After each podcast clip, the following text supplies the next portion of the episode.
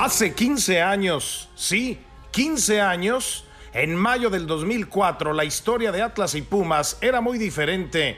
Estaban en liguilla.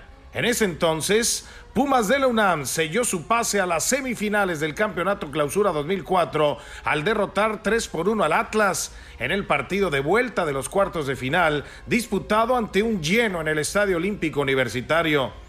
Francisco el Quiquín Fonseca volvió a brillar con Pumas al anotar el primero y el tercer gol a los minutos 29 y 87, mientras el argentino Bruno Marioni marcó al 65. El brasileño Robert de Piño hizo el gol del honor al 88 para dejar un marcador global 5 a 2 a favor de Pumas que ganó el primer partido por 2 a 1 y le tocó enfrentar ya en semifinales a Cruz Azul para después ser campeón. Sigue la pelota, el cóndor de cabeza. La pelota está en el fondo. La pelota está en el fondo.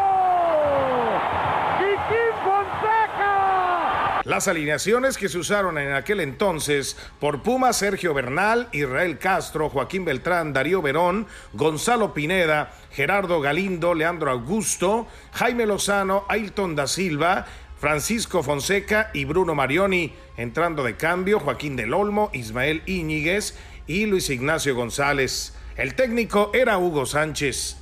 Del Atlas, José de Jesús Corona, Manuel Tripa Pérez, Omar Blanco, Fernando Pollo Salazar, Jimmy Durán, Gerardo Espinosa, Juan Carlos Medina, Daniel Herrera, Juan Pablo García, Carlos María Morales y Robert de Piño. Entrando de cambio, Almir de Souza, el Tato Torres y Carlos Balcázar. El técnico era Sergio Bueno.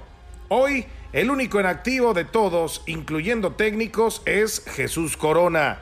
Se ven este martes en la fecha doble en Ciudad Universitaria nuevamente Pumas y Atlas. En tu DN Radio, Pedro Antonio Flores.